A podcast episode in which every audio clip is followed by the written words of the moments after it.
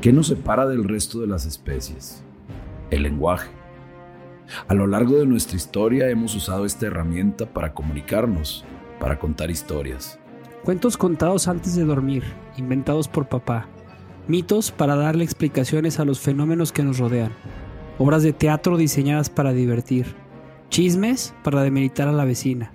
Lenguaje es de lo que están hechos nuestros sueños más salvajes. Nuestra imaginación y nuestra creatividad. Con el lenguaje hemos creado poemas que inspiran, sonetos que enamoran y películas que nos conmueven.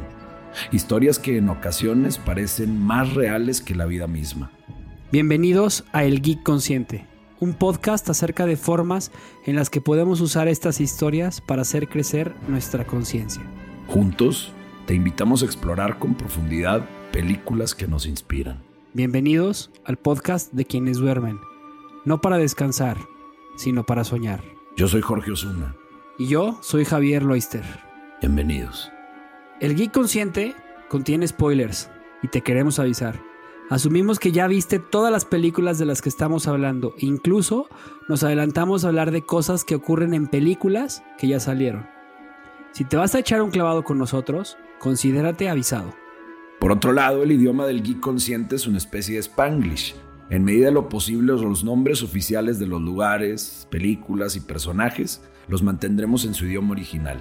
Así que Logan no es guepardo y Frodo no es bolsón.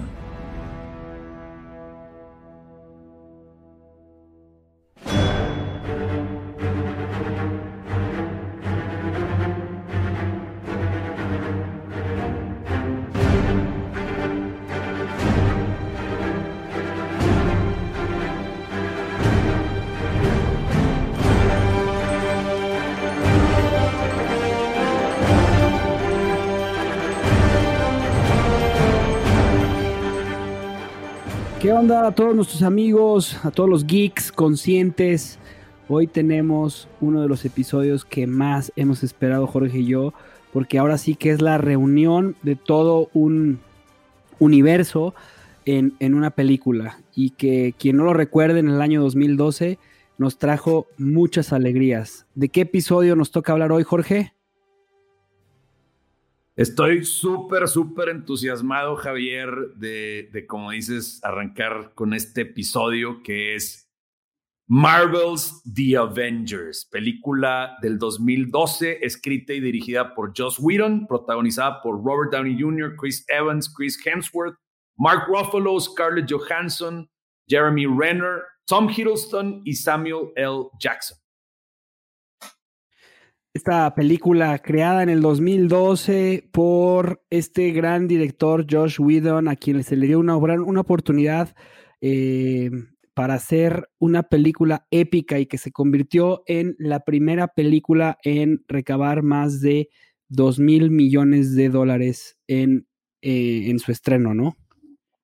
Y no, han, y no han parado. Entonces Marvel ha sido una máquina de imprimir billetitos verdes por todo el mundo. Y sí, o sea, esta película en el 2012 decían que se iba a acabar el mundo. Bueno, lo que sucedió es que eh, vimos un, una, pues es, es, histórico para mí esto, ¿no? O sea, es, es, más al ratito vamos a hablar un poquito más de esto, pero pues sí, cambió por completo la forma en la que se hace cine en Estados Unidos y en el mundo. Así es. Y bueno, pues como ya saben, nuestro programa cuenta con varias etapas dentro de, dentro de este podcast. Vamos a hacerles un resumen que dura aproximadamente unos cinco minutitos de toda la película para quienes no han tenido la oportunidad de volverla a ver, pues recordar y refrescarse esa primera impresión cuando vieron a, a, los Avengers juntos, ¿no? Después tenemos una experiencia personal e impacto, donde contestamos el significado y el impacto que tiene esta película, tanto a nivel personal como cultural hablamos del tema. En esta ocasión hablaremos del trabajo en equipo, un tema pues muy, muy obvio, pero pues que necesitamos eh, desmenuzarlo y lo vamos a hacer de una forma muy interesante. Y finalmente hablaremos de las seis gemas, que son las seis categorías que a nosotros nos encantan y que es pues la parte que más nos gusta del programa. Para terminar con un, un cierre y el geek más consciente. Perfecto, arrancamos entonces con el resumen. Dale, Javier. Pues bueno, todo empieza eh, de forma espectacular en donde Loki se reúne con The Other, líder de una raza extraterrestre conocida como los Chitauri y que quienes, pues, eh, más adelante nos daremos cuenta durante el momento ahí que dice que es la mano derecha de Thanos y le promete que a cambio de recuperar el Tesseract le otorgará un ejército suficientemente poderoso como para poner a la Tierra bajo su yugo. En la Tierra, Nick Fury y su teniente Maria Hill que nos acordaremos de ella en How I Met Your Mother como Robin, llegan a una base en plena evacuación. Ahí el doctor Eric Selvig le explica que el Tesseract, objeto que estaban estudiando y que vimos ya previamente en otras películas, está emitiendo una forma inusual de energía. El Tesseract abre un agujero de gusano que le permite a Loki llegar a la Tierra. Ahí, usando su cetro, esclaviza a Selvig y a otros agentes de Shield, incluyendo al famosísimo Hawkeye, Clint Barton, para que lo ayuden a escapar. Y lo hace de una forma muy interesante. Coloca el cetro que él tiene con, con parte de como del Tesseract y le pone, lo pone en, eh, lo pone en el corazón de, de, de, las personas. En respuesta al ataque, Fury, Kevin Feige y el fabuloso score de Alan Silvestre activan la iniciativa de Avengers mientras el, el, título de la película aparece en pantalla y ahí me recordó mucho, no sé a ti Jorge, pero me recordó a la segunda película de Back to the Future cuando empieza muy similar y de repente se pone a mitad, de la peli a, mitad del intro el tema de Alan Silvestri y Back to the Future. Aquí fue el tema de Alan Silvestri y Avengers. Sí, más tarde vamos a platicar un poquito más acerca de este tema y de Alan Silvestri como compositor, pero es fabuloso ese momento en donde entra eh, el tema principal, donde lo, escuchamos por primera vez, donde aparece en la pantalla Marvel Studios The Avengers y arrancamos con la película. Se me hace aparte este, este prólogo para la película, se me hace como, como sacado directamente de los cómics, ¿no? O sea, los, los cómics utilizan mucho esta técnica, como sí, te vamos, te prometemos que en este cómic te vamos a juntar un montón de héroes, pero empezamos eh, con cosas así que, aparentemente no tienen nada que ver con nada, te introducimos al, al, villano y luego ahora sí vamos con los héroes, ¿no? Y al, al primer héroe al que vemos es a Natasha Romanoff, la Black Widow, quien recibe una llamada del agente Colson mientras ella está aparentemente capturada por unos mafiosos rusos. Sin embargo, ella se deshace de ellos con muchísima facilidad y la envían por el Big Guy, que inicialmente ella cree que es Tony Stark. Le dice, no, no, no, yo voy por Tony Stark, tú vas por el Big Guy. Y desde entonces ella se asusta porque el Big Guy es nada más y nada menos que Bruce Banner, quien se encuentra en las afueras de Calcuta atendiendo enfermos por todos lados Em, eh, lo encuentra Black Widow ahí en las afueras de Calcuta y lo recluta para que les ayude. Ella le dice en ese momento que lo único que necesitan es su conocimiento, porque le dice, necesitamos que nos ayudes a ubicar el Tesseract, porque el Tesseract emite unos niveles de radiación gamma muy bajos, pero pues radiación gamma, por supuesto, es un área en la que se podría decir que Banner tiene algo de experiencia, ¿no? Claro. Mientras tanto, Coulson visita a Tony Stark interrumpiendo lo que parecía que iba a ser una candente velada para él y para Pepper Potts, pero le pide que estudie las investigaciones de Selvig. Nos damos cuenta ahí también que Pepper Potts y, Colson tienen una relación de amistad aparentemente más cercana de lo que Tony Stark se imaginaba, porque hasta ella le dice, oye, veo a, veo a, Colson así como muy, a le dice, ¿no? Le dice, ¿cómo? ¿Su primer nombre no es agente? Dice, este, lo veo muy agitado, más vale que sí le pongas atención a esto. Fury, por su lado, va con Steve Rogers para ofrecerle unirse a la misión de recuperar el Tesseract. Y pues Rogers, por supuesto, está muy, muy familiarizado con este artefacto, así que accede a unirse a la misión. Y bueno, algo que es un dato curioso es que eh, Robert Downey Jr. le pidió a la producción que Pepper Potts estuviera metida, no la tenían metida y él se lo pide y lo logra y logra meter a, a, a Paltrow. Y bueno, en, Stuttgart, Alemania, eh, Barton roba el iridium que se necesita para estabilizar el poder del Tesseract mientras Loki genera una distracción, la cual ocasiona una breve confrontación con Rogers, Stark y Romanoff, que termina con Loki rindiéndose y permitiendo que se lo lleven a preso. Ahí sale una frase que, no la metimos dentro de las categorías, pero que me encanta y que es, sale un, un este, alemán, eh, se levanta y voltea a ver a Loki y le dice, este, no me recuerdo bien la frase, pero le dice, eh, hemos tenido peores gentes que tú, ¿no? Y, dice, nadie como yo, dice, eso es lo que más hemos tenido, ¿no? Algo como, algo así es lo que comenta. No me acuerdo si tú te acuerdas bien de la frase, pues es una, es una joya. No, es, es, algo así, sí, me encanta también.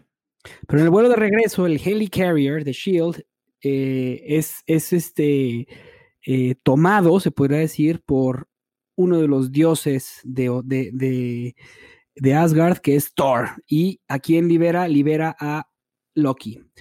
Eh, buscando convencerlo de abandonar su plan y de regresar a Asgard. Hay una icónica confrontación entre Thor, Iron Man y el Capitán América que al final Thor se convence de llevar a Loki como prisionero al Helicarrier. Sí, esta, aquí como mencionas, es, me encanta esa escena y de hecho hay otro momento eh, en donde, de, una vez lo mencionamos, ¿no? De, donde Colson le dice algo similar a Loki, le dice, este, vas a perder porque no tienes, dice, you lack conviction, ¿no? Te falta como, como ese eh, propósito. Y, sí, aquí este viejito se me hace heroico, ¿no? Y hasta Loki que le dice, volteen a ver a sus viejos como, ejemplo. Y él en ese momento lo ve como ejemplo de que si te rebelas, eh, te, voy a, te voy a acabar matando, ¿no? Este, sin embargo, tiene como ese doble significado porque es como ese ejemplo de rebelión y ese ejemplo de, de pararte por tus principios. Esa escena en donde entra Thor y pelea con Iron Man y pelea con Captain America, bueno, este tipo de escenas son la razón por las cuales vemos este tipo de películas, ¿no? Que, que es así como ya estamos viendo a nuestros seres juntos interactuando y por supuesto al principio no se llevan bien y hasta se pelean y, contestamos esa pregunta, ¿quién ganaría entre estos tres? Bueno, ahí es una confrontación pequeña, sin embargo, logra satisfacer como esa hambre que tenemos de ver estos personajes en la misma pantalla. Los Avengers, una vez que regresan con Loki como prisionero al Helicarrier, pues empiezan a dividirse y empiezan a pelear. Y eso que ni siquiera son todavía oficialmente los Avengers y ya se están desmadrando unos a otros, ¿no? Mientras ellos discuten, el Helicarrier es atacado por Hawkeye y los otros agentes de S.H.I.E.L.D. que están bajo la influencia del cetro de Loki. Ellos logran inhabilitar uno de los motores de la nave, lo cual hace que Banner se convierta en Hulk y empieza a destruir todo a su alrededor. Stark y Rogers buscan reiniciar el motor eh, con una frase icónica también de Rogers cuando le dice, eh, parece que esto corre con un tipo de electricidad, ¿no? O sea, se nota que eh, en cuanto a cosas técnicas, Rogers, Rogers no sabe tanto. Thor, mientras tanto, intenta detener a Hulk y Romanoff pelea con Barton y al golpearle en la cabeza lo saca del hechizo de Loki.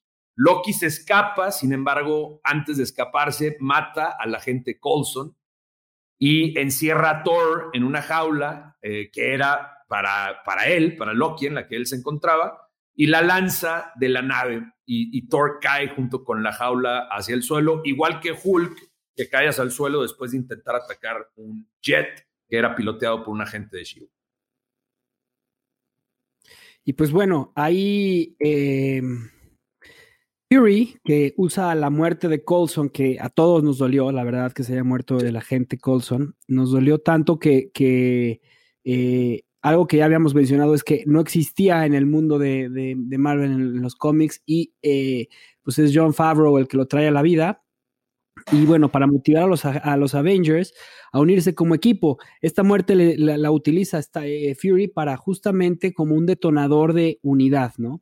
Stark y Rogers se dan cuenta en dónde será el ataque de Loki al analizar este hecho de que para Loki es importante mostrar al mundo que sus héroes no los pueden salvar, pues inmediatamente dicen será en Nueva York, ¿no? En la torre de Stark.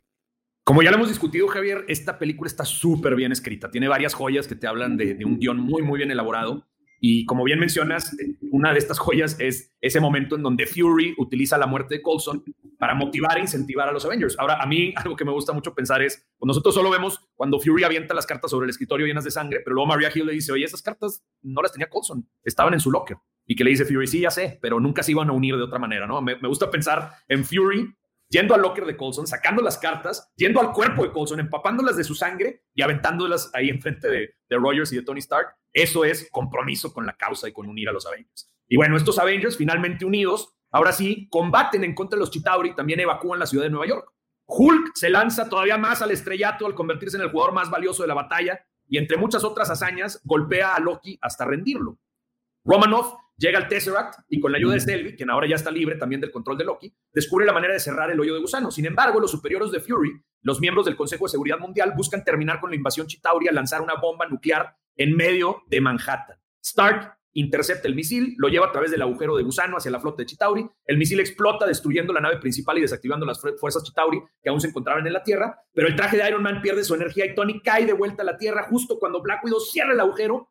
Pero Hulk salva a Stark antes de chocar contra el piso, poniendo otro punto más en su resumen como el jugador más valioso de esta batalla.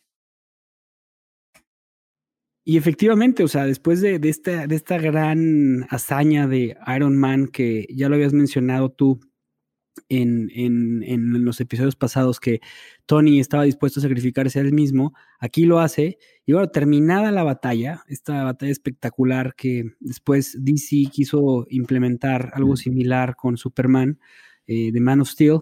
Y, y, pues no le salió tan bien porque en Man of Steel destruyen por completo la ciudad y aquí no se ve tan destruida la ciudad. Pero, ¿qué pasa? Pues Thor regresa al Tesseract y a Loki a Asgard, y aunque miembros del público en general, incluyendo el mismo Stan Lee, están escépticos del rol de los Avengers.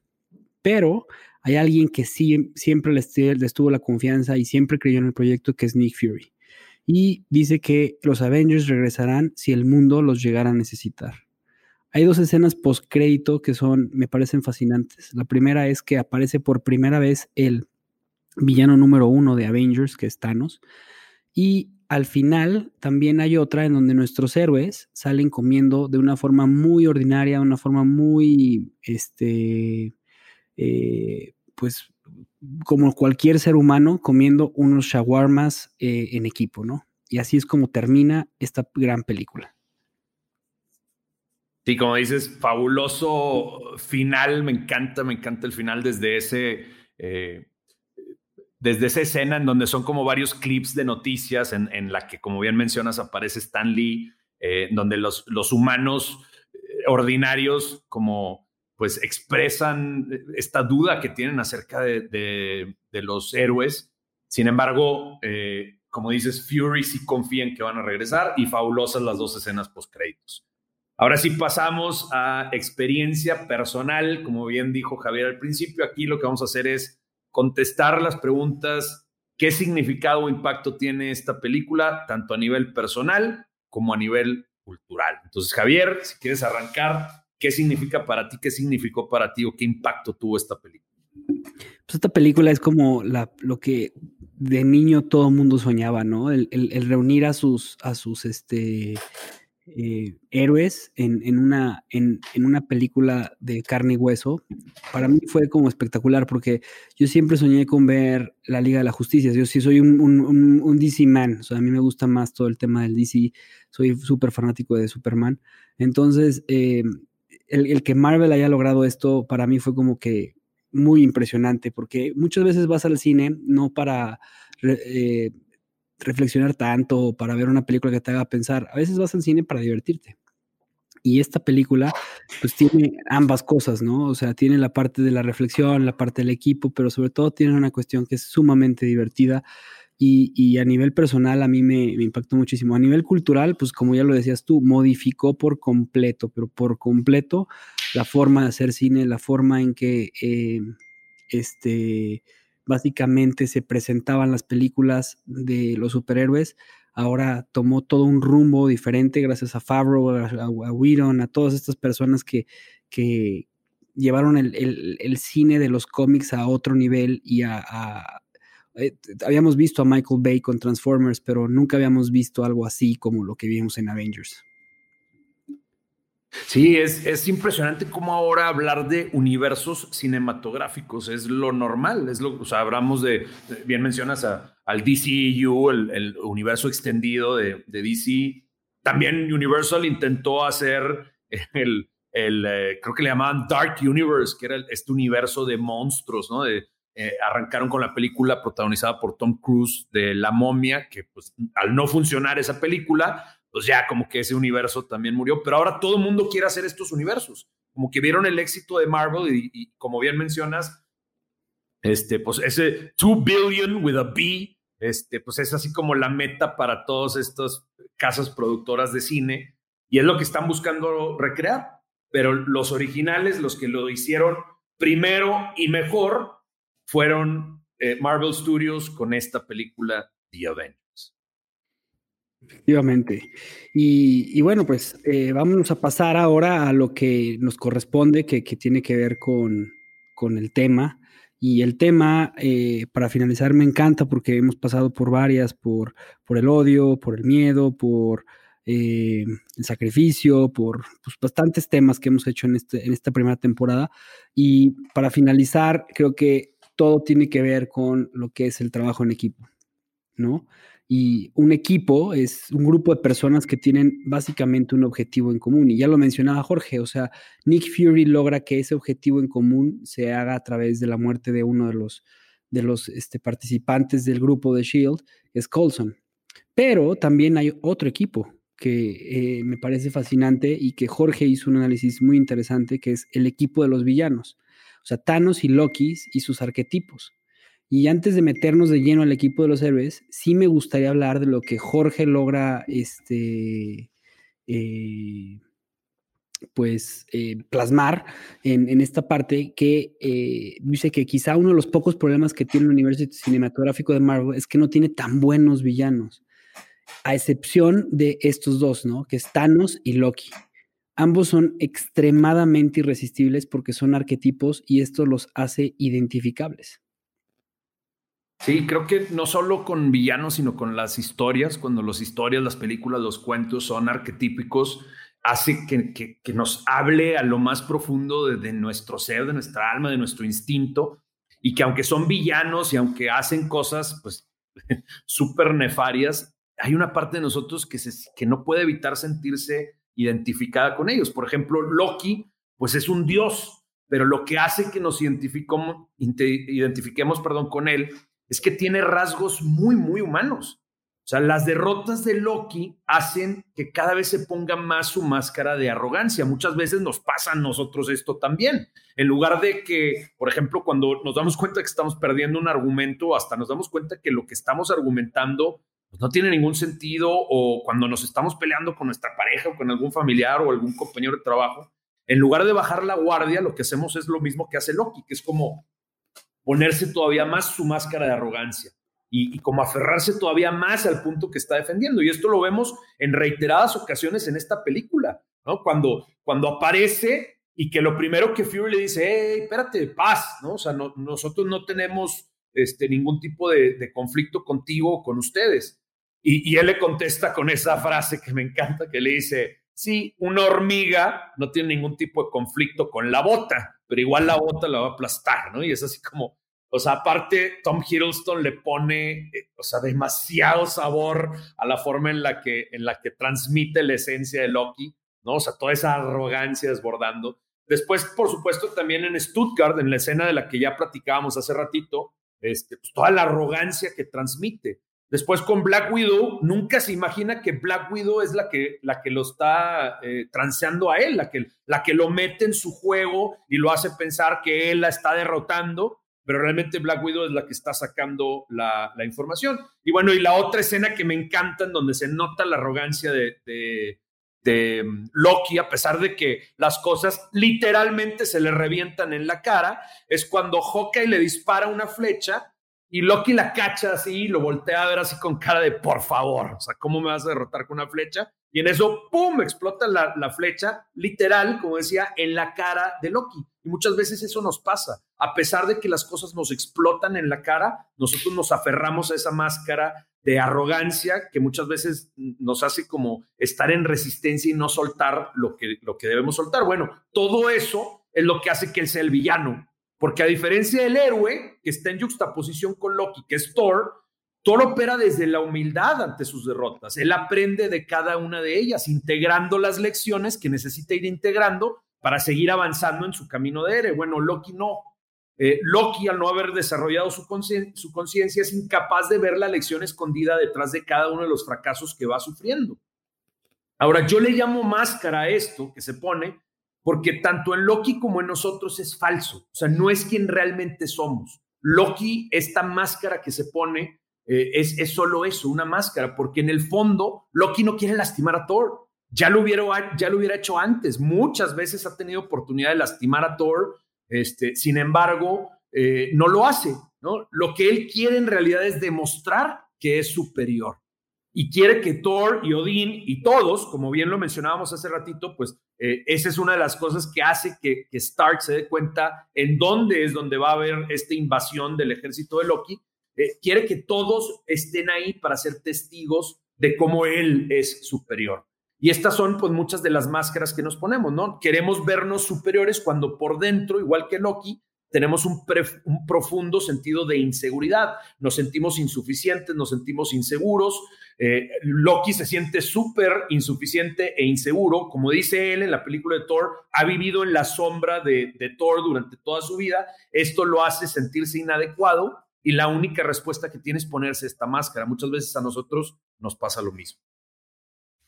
Y, además un tema que, se ve de manera reiterada en la historia es el que de cada quien crea sus propios demonios, ¿no? O sea, un héroe lo hace normalmente, lo que sucede es que es llevado a vencer a sus demonios que a él mismo ha creado y al hacerlo aprende una lección fundamental, haciéndolo más fuerte. Sin embargo, cuando lo hace un villano, normalmente esto que creó acaba siendo lo que lo destruye. Y ahí pues existen estas historias como Frankenstein, Tavington, Voldemort, Moriarty. No sé, Jorge, ¿tú quién, quién más me puedes mencionar? Sí, no, esos son los principales. Ahí digo, nada más rápidamente, así, Frankenstein crea al monstruo de Frankenstein, que es quien lo destruye. Tavington es el coronel de Patriot, que es uno de los villanos más odiados por parte de, Javier y mío, que o sea, hasta en la película lo mencionan, como él es el que empodera al personaje de Mel Gibson a que se convierta en, en este fantasma que acaba destruyéndolo. Y Voldemort, por supuesto, pues al interpretar la, la profecía de la manera en la que la interpreta, él es el responsable de crear a Harry Potter, quien lo acaba de destruir. Y Moriarty, pues es el responsable de, elevar a Sherlock a, su máximo y, poderlo destruir, ¿no? Exacto. Con Thanos sucede lo mismo. Él le da el cetro y el ejército a Loki, lo cual acaba uniendo a los Avengers, quienes acaban destruyéndolo en el nivel macro y en el nivel micro, ¿no? Sí, en, el nivel macro es, o sea, vemos esto, eh, cómo sucede, por ejemplo, a nivel mundial, ¿no? A nivel mundial, eh, ahorita como humanidad, pues a partir de la creación de la bomba atómica, tenemos la capacidad de, destruir, de destruirnos a nosotros mismos, pero no solo con eso, sino un montón de otras cosas que nosotros mismos hemos creado son muchas veces las que nos acaban destruyendo. Las instituciones que en su momento nos ayudaron a avanzar como humanidad, por ejemplo, el dinero, eh, el sistema de gobierno, las leyes, etcétera, hoy en muchas ocasiones son las que nos destruyen. Ahora, en nivel micro, esto también es cierto cada quien creamos nuestros propios demonios. O sea, creamos nuestros monstruos y luego hasta tememos enfrentarnos a ellos porque nos muestran como los aspectos más oscuros de nosotros mismos y le tenemos miedo a enfrentarnos a eso. El camino del héroe es ese constante enfrentarte a lo desconocido, a lo que te da miedo, pero que te hace crecer. Entonces creamos nuestros propios demonios y se pueden convertir desde el héroe en lo que nos hace crecer y nos hace más fuertes, o desde el villano, desde nuestra oscuridad, en lo que nos hace eh, destruirnos a nosotros. Sí, y, y, pues bueno, aquí existe todo un, un, tema que vamos a pasar, que es el equipo de los héroes, en donde eh, eh, dentro de la maestría, en, la, en, una de las clases que tuve de liderazgo con un, un, gran amigo que se llama Monir Georgi, quien fue profesor de Stanford y, y si no me recuerdo también de Harvard, estuvo en los dos lados. Él, él, él, nos enseñó ahí uno de los, de los modelos para la creación y la gestión de equipos, ¿no? Y este modelo se llamaba el modelo de Tuckman. Y en la película lo vemos clarititito cómo funciona este modelo. Bruce Tuckman eh, o Tuckman creó un modelo de gestión de equipos que no solo funciona para equipos de alto rendimiento, sino también para empresas o deportes y puede funcionar hasta para cuando estás con tus hijos. O sea, todo esto funciona en, eh, y está muy claro. Es algo como decía Jorge antes de que entráramos al aire, que es muy lógico, pero a veces lo lógico no, no lo vemos hasta que está en papel, ¿no? Y el modelo cuenta con cinco etapas, que es la, se llama en inglés forming, formación, la número uno, storming, que es la tormenta, la número dos, norming, que son todas las normas y la normación, el número tres, performing, que es toda la ejecución y cuando se hacen el performance, y lo que es adjuring, ¿no? Que es la suspensión o el recorte o el corte, adjuring. Entonces, eh, queremos analizar desde este punto de vista el equipo de los héroes en estas cinco etapas de, de, de Tuckman. Sí, la primera, como bien mencionas, y, Javier, me fascinó esto, ¿no? Desde que eh, le propuse yo a Javier que el tema del que podíamos hablar para este episodio era trabajo en equipo, inmediatamente Javier me dijo, checa esto del, del modelo de Tuckman y wow, ¿no?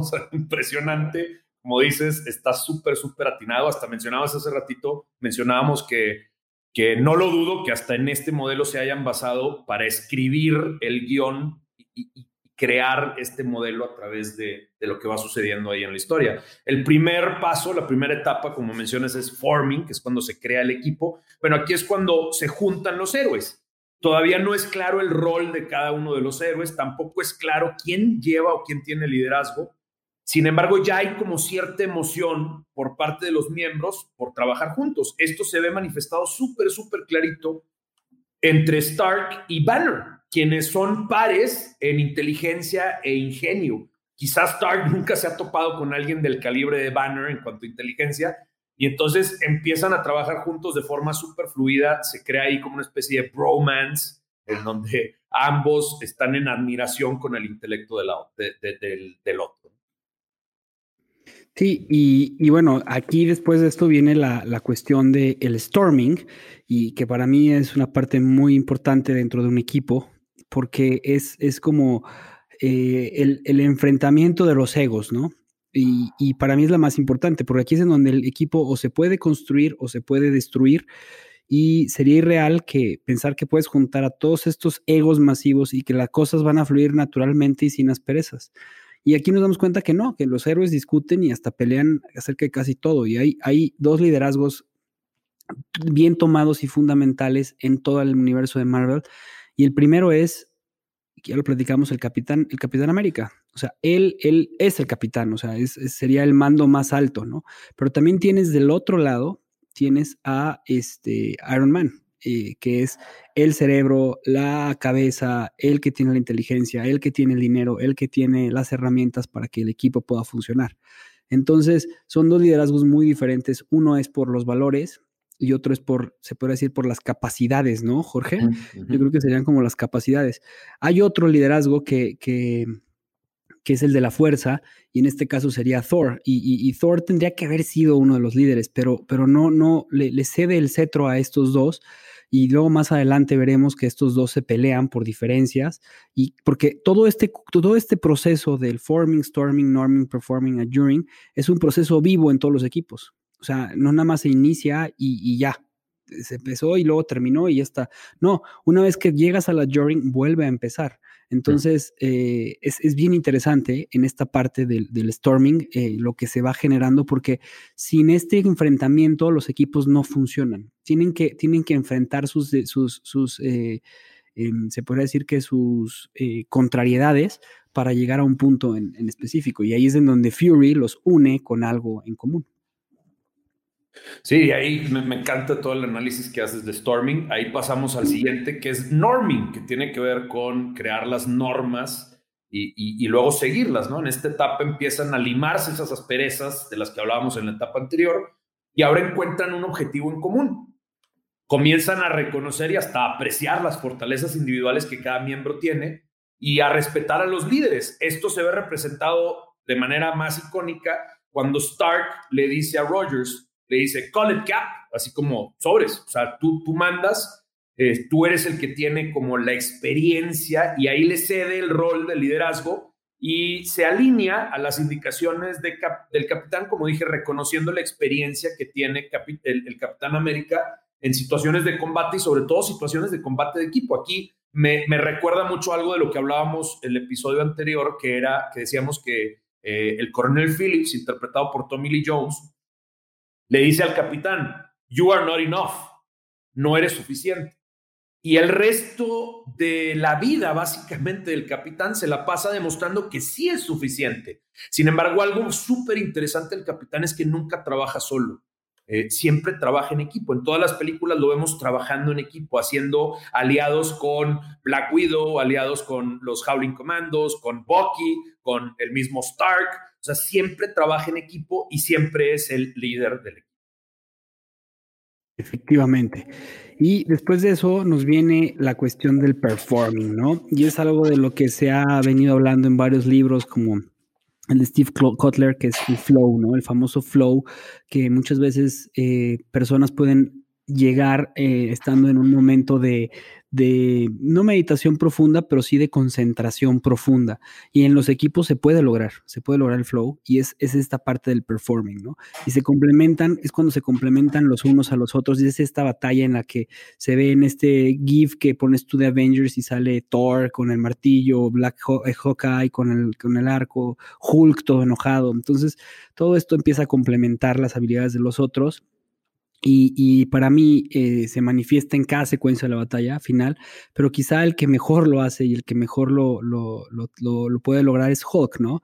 Que Hulk y Thor derriban a un monstruo gigantesco, pero es, es, es es esta unión de estos dos superhombres fuertísimos eh, logrando cosas increíbles. Sí, ahí me, me encanta, o sea, cómo hace, no sé, 25 minutos en la pantalla se seguían peleando los unos con los otros y acá empiezan a trabajar juntos, como dices, como, como si estuvieran en flow. O sea, es esa escena en donde entre Hulk y Thor derriban a este gigantesco monstruo, pero también la escena en donde eh, Iron Man va volando y dispara sus rayos y los estrella con el escudo del capitán y esto lo refleja a todos los que están al lado, o cuando Black Widow salta usando un empujón con el escudo del capitán para subirse a una de las naves de los Chitauri. O sea, están ahora sí trabajando en equipo, complementándose los unos con los otros, las habilidades de uno, las fortalezas de otro, incluso las debilidades aparentes de uno son complementadas por la fuerza o, las fortalezas de otro. Y el último paso, que es el adjourning, como decíamos, el, es... Eh, la suspensión o el cierre, la, cuando se termina eh, el equipo. Eh, esta etapa, pues muchas veces se llega de forma natural, porque una vez que el objetivo ya fue alcanzado, pues el equipo se desintegra, ¿no? Y hay una secuencia dedicada a esto en la película. Ahora, lo genial es cómo observas así con, con pequeños, eh, mientras se voltean a ver, o sonrisas, o todo, la interacción de los Avengers se nota la química que ya generaron durante la ordalía que lograron atravesar. Exacto. Y esto, todo esto eh, es, es, el inicio de un equipo y así es como se forman los equipos. Y a mí me gustaría mucho que en esta parte, pues todos se lleven esto, los apunten, los anoten y, vean en sus equipos cómo funcionan y cómo los equipos empiezan así. O sea, empiezan básicamente por una conformación en la que se selecciona a las personas y la formación es importantísima. Se tiene que seleccionar al líder y el líder pues va a tener que eh, convencer a los demás líderes del grupo, porque en un grupo no solamente hay un líder, ¿no? Entonces ese líder va a ser como, se puede decir como el lobo alfa, que va a ser al que van a guiar, al que van a seguir, perdón. Después de eso viene todo un tema de eh, de, conflictos y después se tienen que poner las reglas y las reglas tienen que ser muy claras y por eso el Capitán América es, es, perfecto en eso, ¿no? Y lo mismo pasa en la Liga de la Justicia, que es Superman, es el que pone los valores éticos, pero el que guía y el que lidera todo no es Superman, es Batman. ¿no? Y así es como funcionan los equipos, ¿no? Y está la performing, que es en donde todo equipo debe aspirar a eso. Y cuando creas un equipo hay que aspirar a que llegue a un flow para después hacer la cuestión de eh, pues la suspensión porque se logró para volver a empezar todo. Y con esto vámonos a seguir a la, siguiente categoría, que son las categorías nuestras, y son las seis gemas, ¿no? En este hablaremos de nuestros personajes favoritos, con qué nos identificamos más, eh, y vamos a hablar de la Mindstone amarilla, que es el personaje favorito. Bueno, pues empiezo yo en esta ocasión. Mi personaje favorito de esta película, con el que más me identifico, es con Bruce Banner y con, o sea, con Hulk. Muchas veces los divido, hablo de Bruce Banner y de Hulk como personajes separados. Bueno, no acá. eh, me identifico con ambos. Este, lo primero que, me hace identificarme con Bruce Banner es que la última vez que vimos a Bruce Banner, él estaba trabajando muy duro en, tratar de ayudarse a sí mismo, tratar de encontrar una cura para sí mismo. Bueno, ahora lo que está intentando hacer es ayudar a los demás. Esta parte, pues por supuesto, me identifico con ello porque una vez que yo concluí todo mi proceso de, digo, nunca acaba, ¿no? Nunca siempre estás ayudándote a ti mismo, pero como tal, el proceso de, entrenamientos en donde era acerca de yo desarrollar herramientas para yo estar mejor, bueno, ahora mi, mi objetivo, mi propósito, mi misión es compartir estas herramientas con otras personas. También durante la película parecería que Banner es en ocasiones como si fuera un villano más, ¿no? Porque todos le tienen un chorro de miedo, esa escena fabulosa en donde este, le, se enoja con, con, eh, Natasha Romanoff y golpea la mesa y le dice, stop lying, ¿no? Y que, y que se ve la cara de Natasha asustadísima, donde agarra la pistola que estaba escondida debajo de, debajo de la mesa y salen todos los agentes alrededor de la casita en la que estaban, ¿no? O sea, es, es fabulosa esa escena. Y es impresionante cómo a Bruce Banner durante toda la película le tienen mucho miedo. Bueno, a, mí me pasa muchas veces esto, ¿no? Que la primera impresión que genero es una, sobre todo en los cursos en, los que doy, este, es una como de, miedo, se sienten intimidados por mí. Una vez que ya me conocen, ya se dan cuenta que soy como Bruce Banner, que no muerdo, este, pero que también tengo mi lado Hulk. Javier, ¿cuál es tu personaje favorito de esta película? Para mí es Nick Fury, porque, o sea, Nick Fury, a pesar de que Capitán América es el líder, el verdadero líder atrás de todo esto es el, director de orquesta, es Nick Fury, y es el que logra unir a un grupo de puro ego en, hacer un equipo que pueda tener el flow. Entonces, Nick Fury para mí es mi personaje favorito. No sé si viste, Javier, las escenas que fueron borradas de las deleted scenes. Eh, hay, dos secuencias que se me hacen geniales eh, de, escenas borradas. La película originalmente iba a empezar con eh, Maria Hill, la teniente Nick Fury, siendo cuestionada por el World Security Council y la estaban cuestionando acerca de las acciones y las decisiones de Nick Fury. Originalmente Nick Fury iba a ser, como quiera es uno de los principales, pero iba a ser como el, personaje central de esta película. Todo iba a girar alrededor de eso y luego al final, eh, o sea, vuelve a aparecer Maria Hill siendo cuestionada por, por el World Security Council, este, pero redimiendo las decisiones de Nick Fury, o sea, dándolas como acertadas y, se me hace genial eso que mencionas, Nick Fury, se me hace importantísimo en pues, la creación y el desarrollo de los Avengers como equipo. Obviamente. Y, bueno, pues ahora vámonos a lo que es nuestra Space Stone, ¿no? Y la Space Stone, que es la quote favorita, para ti, ¿cuál, cuál fue, Jorge? Eh, para mí es, eh, volviendo a Nick Fury, es ese momento donde Nick Fury se acerca con Steve Rogers y lo busca reclutar a, que se una a este equipo, ¿no? Y, y Steve Rogers le dice, When I went under, the world was at war. I wake up, they say we won. They didn't say what we lost. Dice, cuando, cuando me fui debajo del hielo, el mundo estaba en guerra, me despierto, me dicen que ganamos, pero no me dicen lo que perdimos. Esto se me hace súper importante porque menciona como este tipo de victoria pírrica, ¿no? En donde muchas veces los seres humanos eh, con tal de ganar o con tal de obtener lo que aparentemente queremos, acabamos sacrificando cosas mucho más importantes. Y esto es algo que se ve manifestado en el personaje de Steve Rogers, este, como este hombre fuera de su tiempo, eh, durante el, resto de, su viaje a través del universo cinematográfico, se me hace. A mí yo tengo dos y una es eh, de, Hawkeye después de que eh, le quitan el, el, hechizo o no sé cómo se puede decir, ¿no? La, sí, eh, de Loki dice, eh, have you ever been, have you ever had someone take your brain and play? O sea, ¿alguna vez has tenido alguien que tome tu cerebro y juegue con él? Eh, pull you out and stuff something else in y te saque todo lo que tú eres y te meta cosas adentro de ti que no eres o que o algo que no sea que sea a ti. Do you know what it's like to be unmade? ¿Sabes lo que significa ser em, deshecho o se podría decir que desbaratado?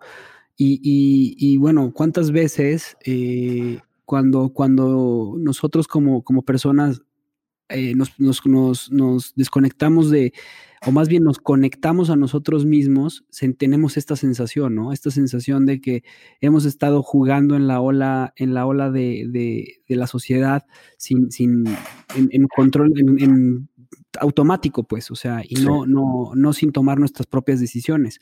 Entonces me parece fascinante porque Loki, previo a eso, le dice, le vamos a regalar lo más grande a la humanidad. dice, ¿qué? Y le pregunta a Fury, ¿qué es? Le voy a quitar la, libertad. ¿no? Y, y, al quitar la libertad, pues el hombre simplemente obedece órdenes y sigue y tiene una vida normal. ¿Cuántas veces no nos pasa eso, no? Sí, me, fascina, me fascina este quote y me encanta que lo hayas elegido. Y la otra, bueno, pues es mucho más metida al tema de, lo que es los, los, Avengers y, es cuando le dice Tony Stark eh, que, dice que, ¿qué somos, no?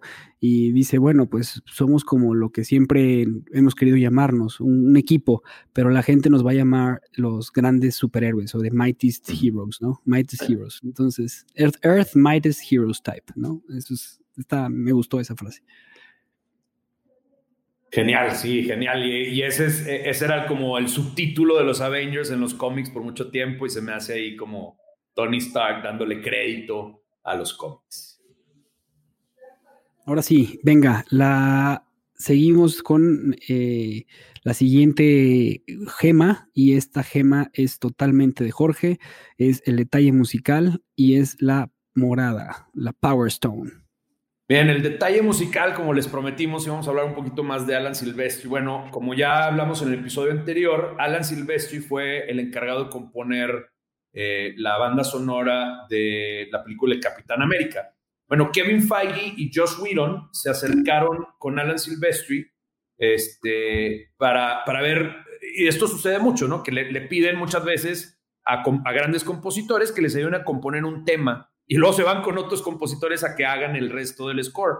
Bueno, acá Alan Silvestri le dijeron, y ayúdanos a componer un tema para los Avengers, ya que ya trabajaste un poquito con estos personajes en, en Capitán América. Le pusieron la toma donde la cámara hace ese círculo alrededor de nuestros héroes, ¿no? La, toma de la que ya habló eh, Javier hace ratito, que se convirtió en, un GIF fabuloso.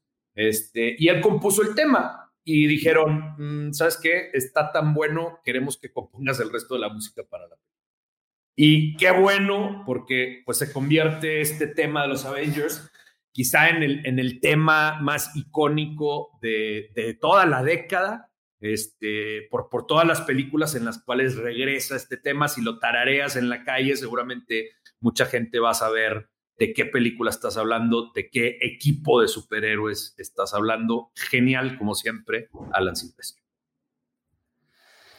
Me encanta, gracias por, por esto. Además, Alan Silvestri pues, es el creador de, grandes, grandes, grandes, grandes este, eh, soundtracks, ¿no? sí, a mí me encanta, oye, el de Predator es de mis favoritos, me encanta ese soundtrack. Y Back to the Future, ¿no? También. Sí, también, obvio, sí. Eh, vámonos con la Reality Stone, la, roja, que es la joya de la producción. Y bueno, aquí hay una escena post créditos en, en, la que yo te voy a dejar que tú la digas, Jorge, porque creo que es, es eh, me gusta más cómo le metes tú el feeling en esta parte, porque aparte es muy tuya. Sí, en esta, eh, bueno, te, menciono la primera, ¿no? Es que eh, en la primera escena post créditos, el The Other le dice a Thanos, Humans, they are not the cowering wretches we were promised. They are unruly and therefore they cannot be ruled. To challenge them is to court death. Y esta, esta me encanta, ¿no? Es, bueno, lo que dice en español sería humanos no son eh, los, los, las basuras que nos prometieron. Eh, ellos eh, son rebeldes, por lo tanto no pueden ser controlados. Pero luego este último, este último enunciado se me hace súper interesante porque le dice, retarlos es como acortejar a la muerte. Ahora, cuando yo vi esta escena, luego, luego dije, ah, ahí está, así van a meter eso, ¿no? Porque en los cómics la razón por la cual Thanos hace todo lo que hace es porque está enamorado de la muerte. La muerte la vemos como un personaje y, entonces Thanos dice, oye, yo voy a recuperar todas las gemas del, infinito y voy a, matar a la mitad del universo y se lo voy a dar como ofrenda a la muerte para ver si, para ver si sale conmigo, ¿no? Entonces, cuando aquí utilizan esta frase así, es acortejar a la muerte, dije, bingo, le van a meter eso. Ahora, no se lo metieron, me gustó mucho como quiera lo que hicieron, pero esta frase o esta línea queda aquí como, como, pues como ese, em, pues en inglés diríamos como nod, ¿no? O sea, como, como asentir con la cabeza hacia decir, sí, o sea, sabemos de dónde viene todo esto, a cortejar a la muerte literalmente era lo que Thanos quería hacer. Y es lo que le hacía falta a Thanos, ¿no? Que al final es su destrucción. Justamente lo que cerramos ese círculo. Viene la, ahora sí que eh, la Time Stone, la verde, eh, y es la recomendación. Eh, Jorge, ¿qué recomendaciones tienes para, para todos nuestros escuchas? Bueno, eh, le recomiendo que se echen un clavado a otra de las grandes creaciones de Josh Whedon, que fue una serie que, o sea, esta serie yo no me explico cómo no le siguieron, pero bueno, la serie Firefly, ¿no? Es, es una, escena, perdón, una, una, serie que crea Josh Whedon de ciencia ficción en un futuro creo que son como 500 años más, más adelante. Este, seguimos a un, a un grupo que viven en una nave que se llama Serenity, y, este grupo, pues la serie es como una especie de western en el espacio. Para todos los fans de Mandalorian, bueno, esto fue creado hace casi 20 años, eh, esta idea de hacer un western en el espacio, con esta serie de Firefly que tenía muchos fans, muchos seguidores, Mucha gente que la veía, sin embargo, era tan cara que decidieron cortarla, la, dejaron después de una temporada. Y lo que hizo Josh Whedon fue, pues, para cerrar la historia, no dejarla abierta así en una temporada, hizo la película de Serenity. Entonces les recomiendo que se echen ese clavado a ver esa primera temporada de Firefly, seguido por la película de Serenity, este, para ver el gran talento de Josh Whedon como escritor y director. Y la mía, pues va a ser en YouTube o bien métanse a la página de alansilvestri.com y eh, ahí tiene varios videos, pero sobre todo hay un concierto, es Hollywood in Viena, en donde Alan Silvestri dirige y pues está Avengers, está Back to the Future, está Ready Player One, The Predator, Cosmos, o sea, todas estas grandes creaciones de Alan Silvestri las puedes escuchar mientras cocinas o mientras estás, este, hoy, ahora que empezamos las vacaciones, pues pueden disfrutar de, estos momentos de, con Alan Silvestri. Oye, siempre me encanta las recomendaciones, siempre al, primero al que enrolas es a mí. El primero que dice yo, yo, yo, ya, quiero, ya, quiero, escuchar Hollywood in Viena, me lo voy a aventar. Vámonos con la Soulstone, la naranja, que es ¿quién es el geek más consciente? Y creo que ahora me toca a mí decirlo. Dale. ¿Ustedes quién creen que sea? A ver, eh, descartamos a Nick Fury porque él había creado el equipo. Descartamos también a Colson, porque Colson es como el que había de cierta forma unido, ¿no? A Banner, quien en, su momento eh, eh, trata él mismo de, ayudarse, y ya lo explicó Jorge. Entonces, ¿quién nos queda? Pues sí, efectivamente, Tony Stark. Take off the suit, and what are you? Le dice Rogers a Stark y él contesta, a genius, a billionaire, a playboy, a philanthropist. me encanta. Y me fascina esa frase porque en esa arrogancia, en esa en, el enneagrama él se podría decir que es un extraordinario 3, Tony Stark, pero eh, en esa arrogancia existe el gran ser humano que es Tony Stark, ¿no? Porque al final de cuentas es a genius, a billionaire, a playboy and a philanthropist. Y esa, esa arrogancia lo hace grande. Y, a veces, eh, si no se desasocia esa, esa arrogancia, puede ser un Tony Stark. El Cap, también cuestiona a Tony diciendo que no es capaz de hacer el sacrificio, pero en esta película y en Endgame se demuestra de lo que es capaz una persona como Tony Stark. Por eso es el geek más consciente. Sí, me encanta y hace poquito vi un post en donde dice, decía simplemente de que tanto Tony como el capitán estaban equivocados el uno del otro, ¿no? Porque también Tony pues tiene sus momentos así de, de arrogancia y de flaqueza en donde le dice al capitán, le dice, todo tu valor está eh, en una botella, ¿no? Haciendo alusión al serum que le dan a, Steve Rogers para convertirse en el Capitán América. Sin embargo, si fuera así, no hubiera sido Rogers capaz de levantar el martillo de Mjolnir. Entonces, eh, tanto el capitán está equivocado acerca de Tony, porque por supuesto que Tony sí es capaz de hacer la jugada de sacrificio por el bien de los demás, y por supuesto que el valor de Steve Rogers va mucho más allá del serum que le inyectaron. Entonces, Tony Stark, el geek más consciente del sexto episodio de El Geek Consciente de los Avengers. Y pues para finalizar, nuestro cierre. Y en este cierre, eh, Jorge, ¿qué te llevas de esta película? Ahora que la viste con Moni, que la volvieron a ver, yo que la volví a ver con mi esposa, eh, yo tengo ahí mis comentarios, pero ¿qué te llevas? Lo que yo me llevo es precisamente e, ese, em, porque no solo en los equipos, sino a nivel individual también cuando, cuando vamos por una meta, existe este paso que, eh, Bruce Tuckman, el, creador del modelo Tuckman de, la gestión de equipos, le llama storming, que es esta tormenta, este momento en donde todo parece eh, pues no funcionar. En, las películas pues es el, el, clímax, donde todo está aparentemente pues, eh, no funcionando, donde, donde todo pues, se va hacia el desastre. En el camino del héroe puede ser pues el, eh, también, pues hay varios pasos, ¿no? Pero el principal, el que más me gusta es el, llegar a la cueva más oscura. Eh, en el camino de cada persona existe este paso, ¿no? El de storming. Y creo que lo que dice Colson, lo que le dice a Loki, de que siempre van a perder los malos porque carecen de convicción. Bueno, si tenemos convicción, esto es lo que me deja la película, si tenemos convicción y podemos atravesar ese momento de la tormenta, lo que se forma después puede ser maravilloso. Entonces, ese como persistir a pesar de la tormenta, a pesar de la oscuridad, a pesar de que parece que nada está funcionando, persistir, seguir hacia adelante y, puedes acabar con algo maravilloso como el, equipo, como el equipo que formaron los Avengers. Este, y también, por supuesto, en la creación de estas películas dicen que Josh Whedon eh, crea ambientes también así como medio tormentosos, pero que es parte de su técnica para, para hacer que los equipos se unan y, pues el resultado lo vemos en la pantalla, ¿no? Entonces, persistir a pesar de la tormenta es lo que yo me llevo a esta. Me encanta, me encanta, me encanta. Yo que me llevo que es una joya de disfrute Avengers, o sea, para pasarla bien en familia, para divertirte, para reírte, para dejar de pensar a veces en, en no sé, en, cosas muy profundas y poder ver una película que te divierta y también llevarte cosas muy interesantes, porque algo que me gusta de estas películas es que dicen, siempre dicen, son esas películas que no te llevas nada, nada más es ver acción.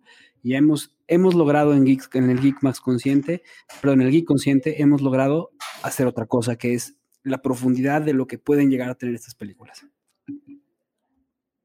Muy bien, pues con esto nos despedimos. El siguiente episodio, Javier, tenemos una sorpresa para todos nuestros geeks conscientes allá afuera. Eh, vamos a hacer un cierre de temporada en donde vamos a hablar acerca de toda la fase 1 con un invitado especial que ya les revelaremos quién va a ser.